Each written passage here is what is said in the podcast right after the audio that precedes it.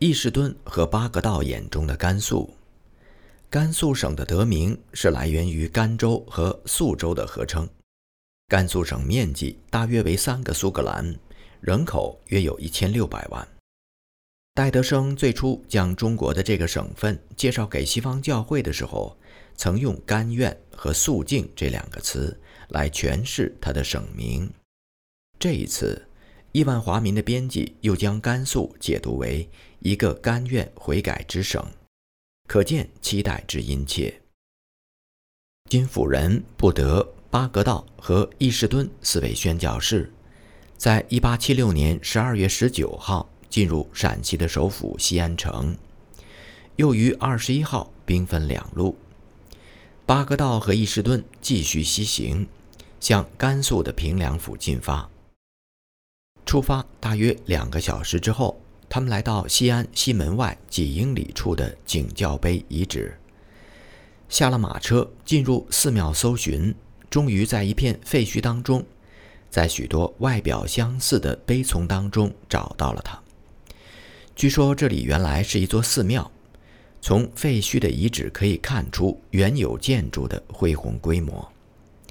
景教碑是一块巨大的扁平石板。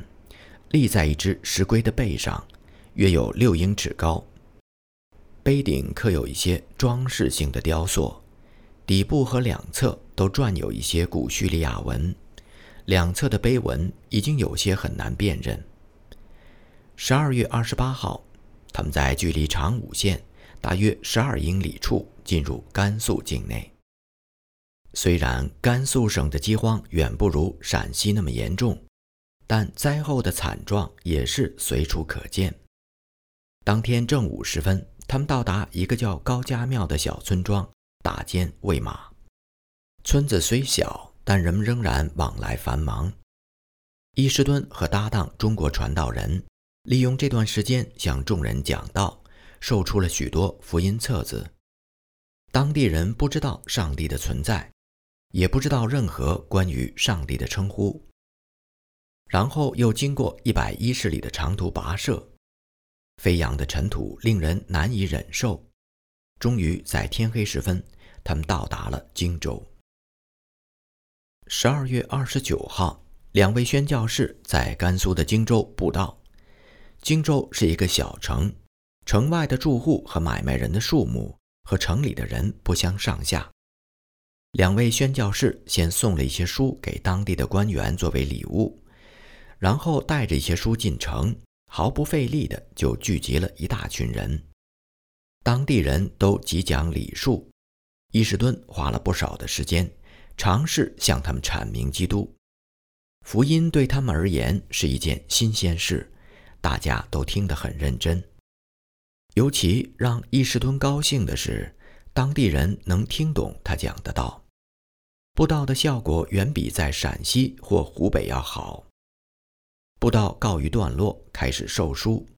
稍作鼓励之后，有人买了第一本书，随后很快就被一抢而光。过了一会儿，中国的传道人留在城里继续讲道，伊士敦则返回客栈，向那些跟他进来听到或买书的人谈道。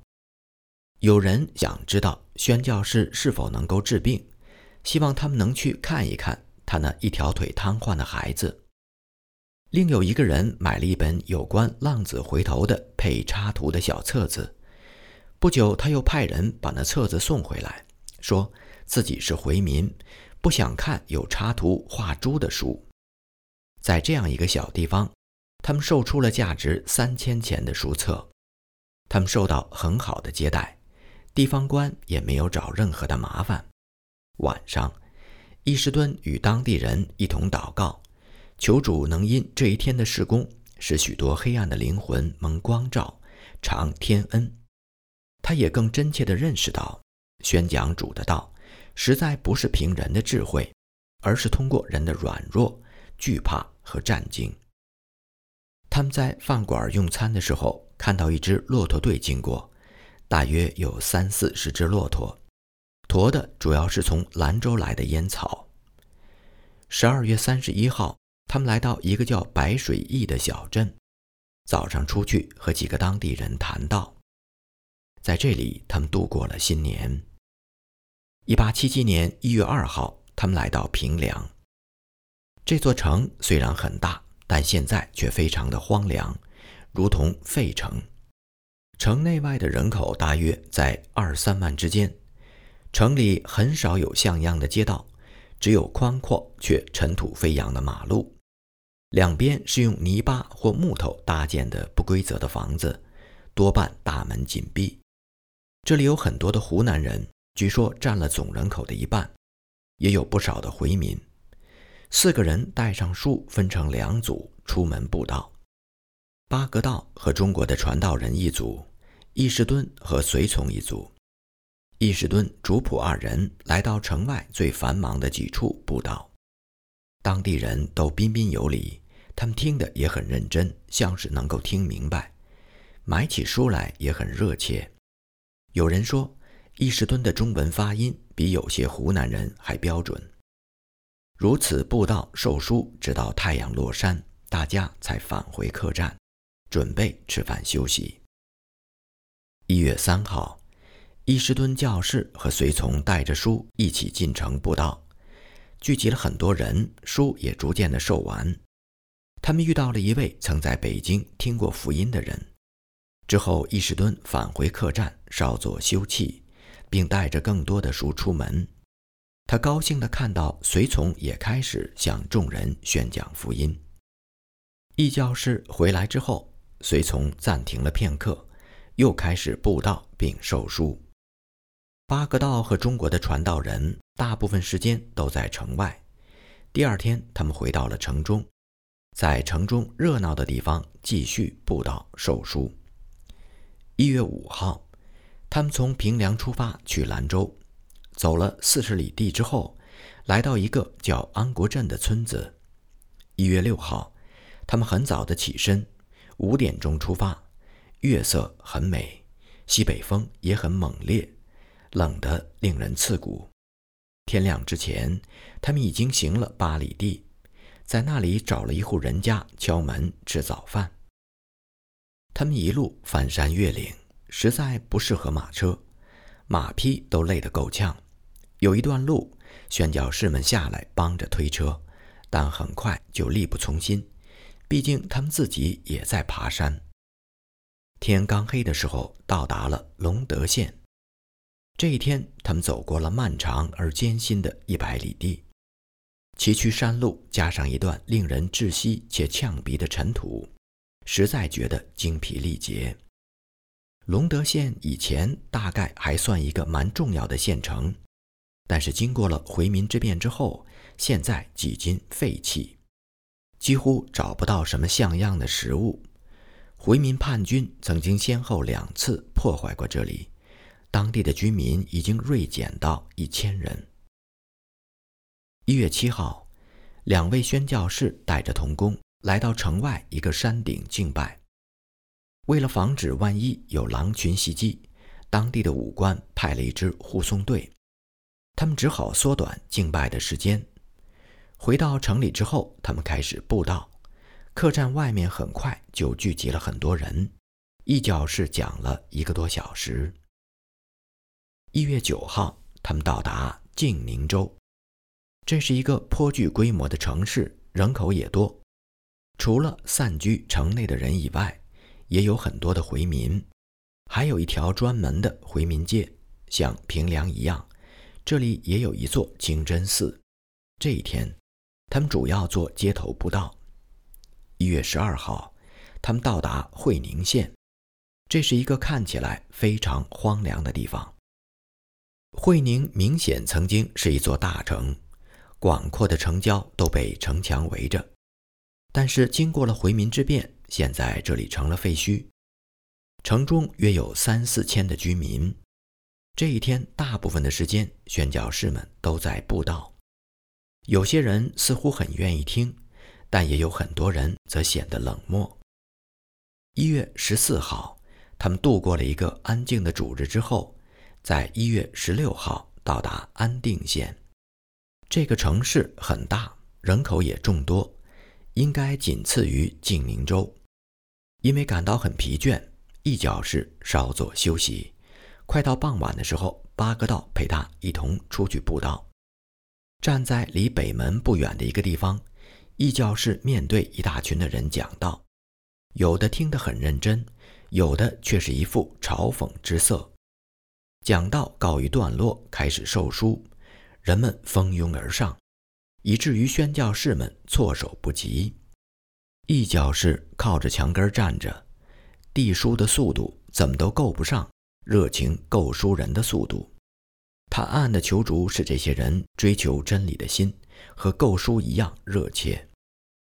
一月十七号，吃过早饭之后，两个人出去布道，毫不费力的便吸引了听到的人群。因为人们来自五湖四海，很多人能够听明白异教士的讲道，另外一些人则觉得有些难懂。福音书册卖得很快。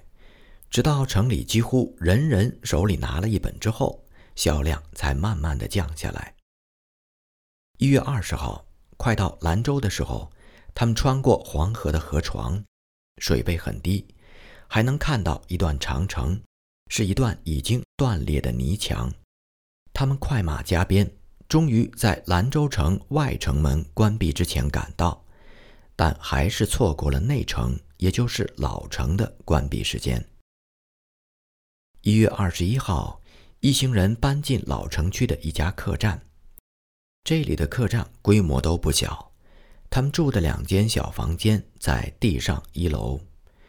中国的传道人和八格道出门布道授书，街上人头济济，人们买书的热情也很高涨。他们两度回客栈取书，继续销售，最后不得不收摊停售。人们成群结队地跑到客栈来看洋人，这里有很多的北京人，有做生意的，也有开店的，不一而足。一月二十二号，他们带着一篮子书册出门布道，沿着西大街走了大约一英里，找不到合宜的地方，身后却已经跟了一大群人。他们带着众人来到城外，找到一片空地，在那里。异教士和随从用了很长一段时间讲道，然后开始授书，但是大家争先恐后，乱作一团。异教士他们不得不停下授书，直到人群安静下来，再尽其所能的快速发售，直到一本不剩。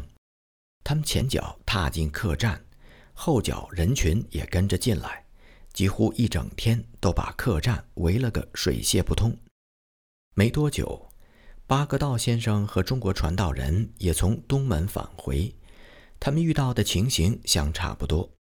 城里有一位外貌长相像是犹太人的人，他买了一本马可福音，用一个晚上全部读完。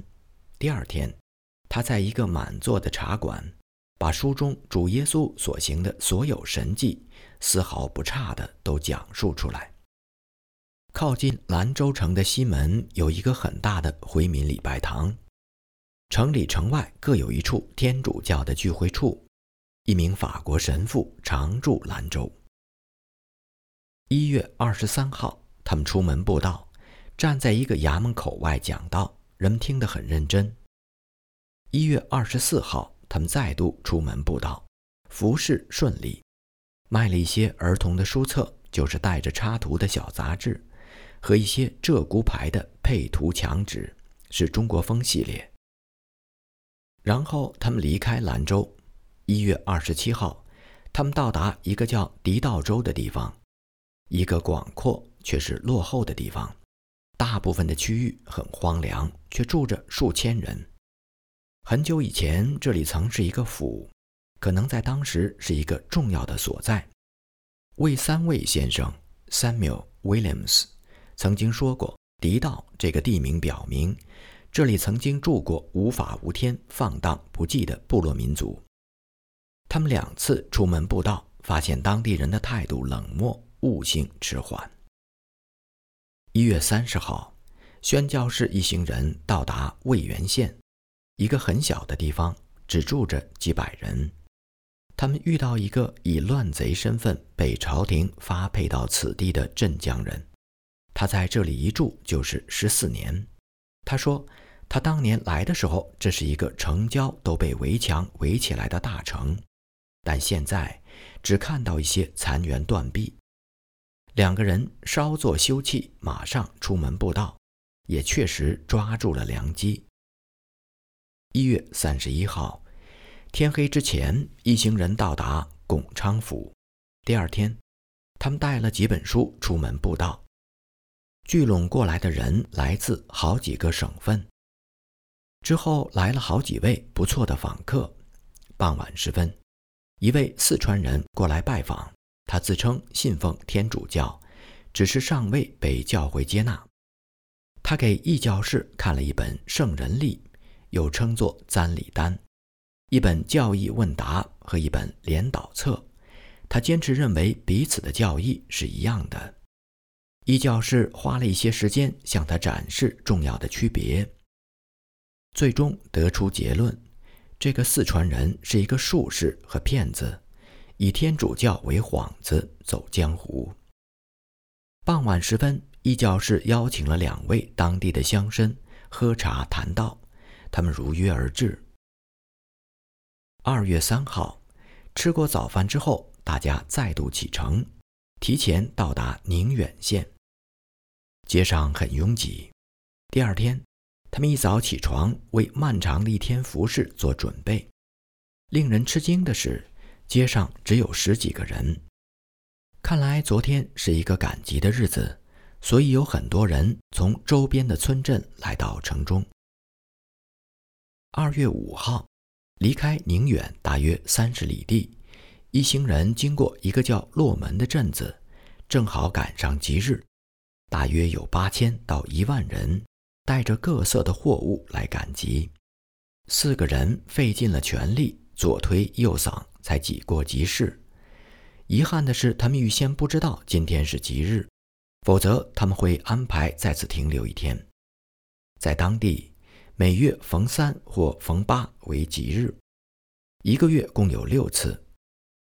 一行人又走出了二十里地，经过另外一个小村子。当地人说，第二天是赶集的日子。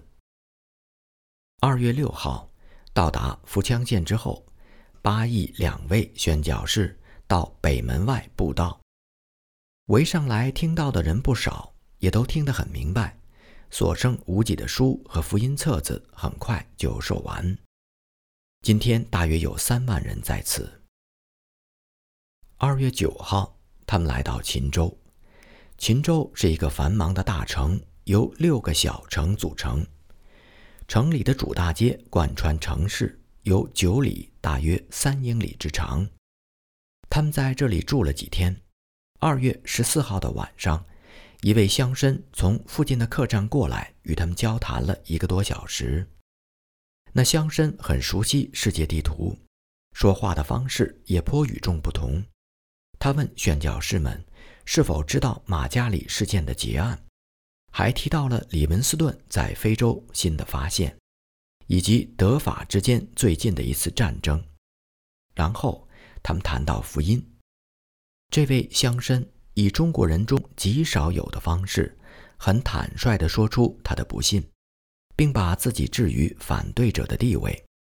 他很善于辩论，并能非常自如地引用孔子的话。他指责中国传道人忘本，并说他自己不敢说传道人所讲的有关耶稣的事。中国传道人被此人的指责所激怒，用他自己的话有力地反驳他。那乡绅还谈到商人等人是有罪的，但否认自己有罪。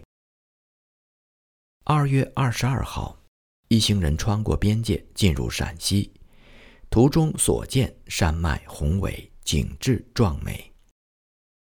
三月四号，四个人从陕西启程，前往湖北的小镇老河口。三月二十五号，他们到达老河口。三月二十八号，他们继续前行，经过樊城之后，于四月六号到达汉口。在汉口，他们用一个小时找到了一条可以出发的船，于是匆忙上船。抵达镇江的时候，已经是四月九号的午夜时分。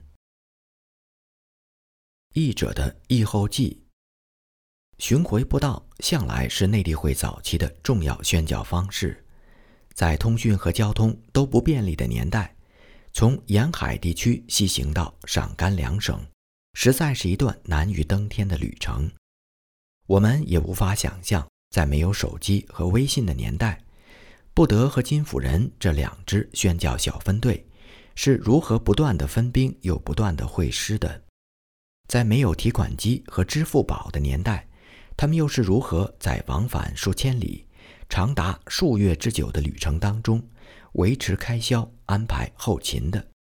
细心的听众或许会发现，1876年圣诞节和1877年的元旦，四位宣教士都是在中国赶路布道。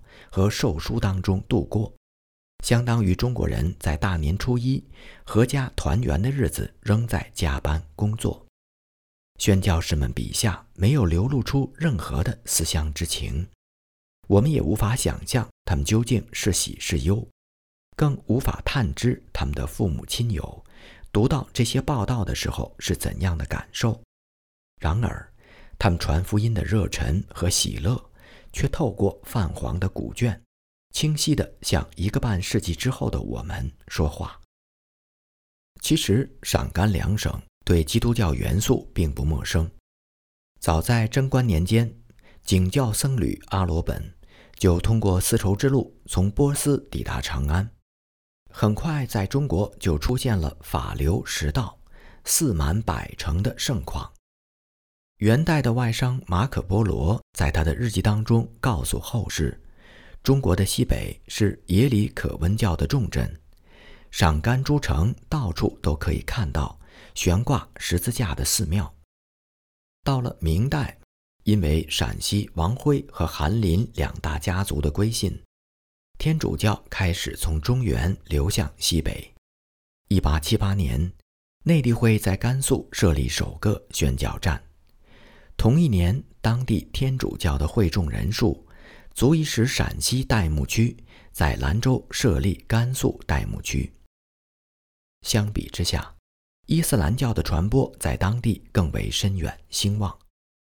到内地会进入甘肃的年代，该省已经有三百万回民，八百间清真寺，规模超过波斯、埃及以及伊斯兰教发源地整个阿拉伯半岛。然而，真正的福音使者却是姗姗来迟。亿万华民的编辑为此痛心，他激励英国读者向神祷告：“哦，主啊，你的子民还要昏睡多久啊？在这黑暗之地，救主苦等分娩之痛所结之果还需要多久？”在布德的眼中，几乎每个陕西城镇的百姓都是彬彬有礼。用心听到，热心买书的，我们无法判断究竟是陕西人特别渴慕福音，还是不得教士这位旁观者特别的爱中国人。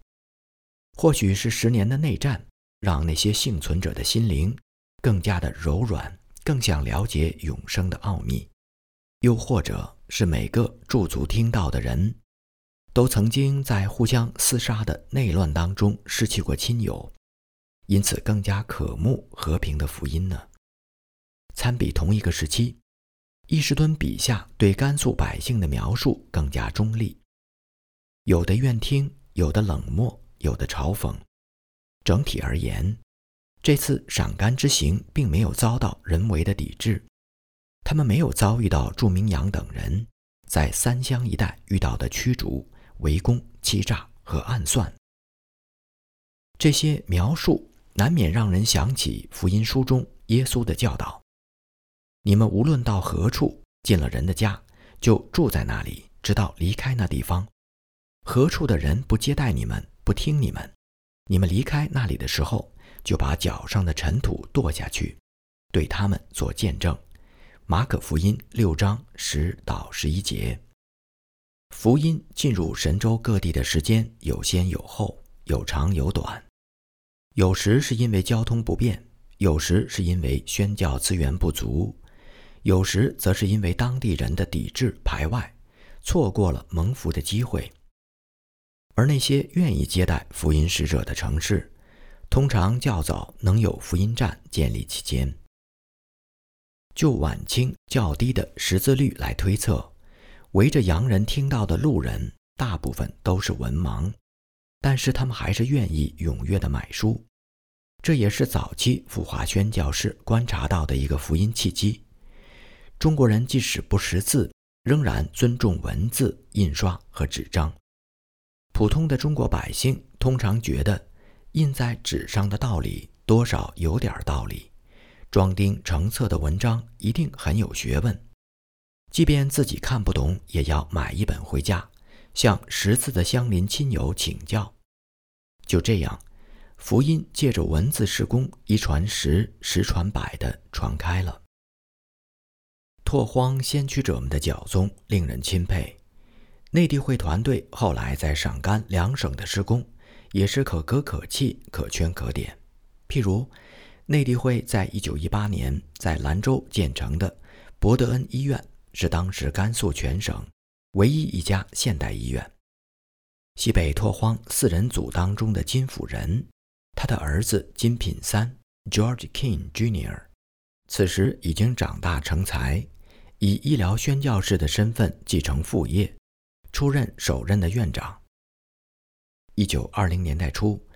戴德生的儿媳妇戴存义师母，在海原大地震期间走访了西北诸省，并发现四人组初探陕甘之后近半个世纪，还有很多乡镇没有设立福音站，需要城市里面的宣教士们按传统的办法不定期的下乡布道。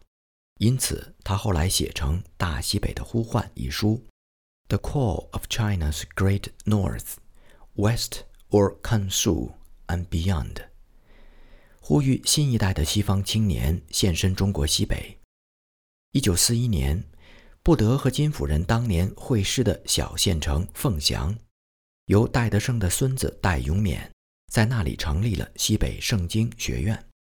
这个圣经学院的副院长马可牧师，不久后便成立了便传福音团。向内地会投身回宣的宣教士们学习阿拉伯语，为福音传回耶路撒冷的意向做预备。经过数代宣教士半个多世纪的耕耘，本文所提到的很多陕甘州府都建立了礼拜堂、布道所和福音站。宣教士们离开中国之后的数十年来，基于圣灵的工作和老一辈传道人的忠心侍奉。今天西北聚集着更多的汉人信徒，面对身边的天主教教友和回民的邻居，我们是否有同样的福音心智为主兴起、作盐发光呢？